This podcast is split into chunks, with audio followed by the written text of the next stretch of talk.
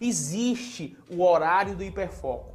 Lucas, mas eu trabalho o dia inteiro. Acabei de te passar uma planilha. Acorda mais cedo, acorda mais cedo.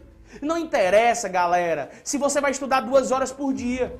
Não interessa mais que essas duas horas por dia sejam as horas do hiperfoco. Sacou onde é que eu quero chegar? Não interessa se vai estudar só uma hora por dia, mas que essa hora por dia que você estuda, de fé e fato, seja a hora do hiperfoco.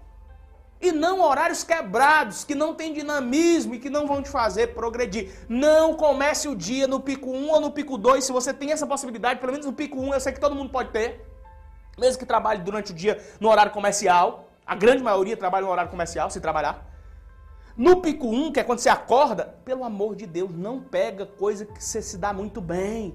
Pega assunto mais complexo, deixa para o final do dia numa trilha de exercício, numa trilha de mapa mental, para que você possa especificamente, nessa trilha de mapa mental, revisar os pontos que você já sabe. Faz sentido para você? Atenção é algo muito sério. Não, você não sofre de TDAH. Você não sofre. Não, você não sofre de síndrome de deficiência na atenção. Não, você não sofre. Possivelmente, você tem se desfocado e o desfoco é algo muito comum para quem está numa percepção. Por exemplo, na live eu já disse, para os meninos levantar as placas, eu me desfoco o tempo inteiro, mesmo que seja necessário. Estou falando que é necessário. Mas eu me desfoco. Quer dizer que eu tenho TDAH? Tenho não, pô. Mas eu me desfoco. Por quê? Porque é natural, é você se desfoca.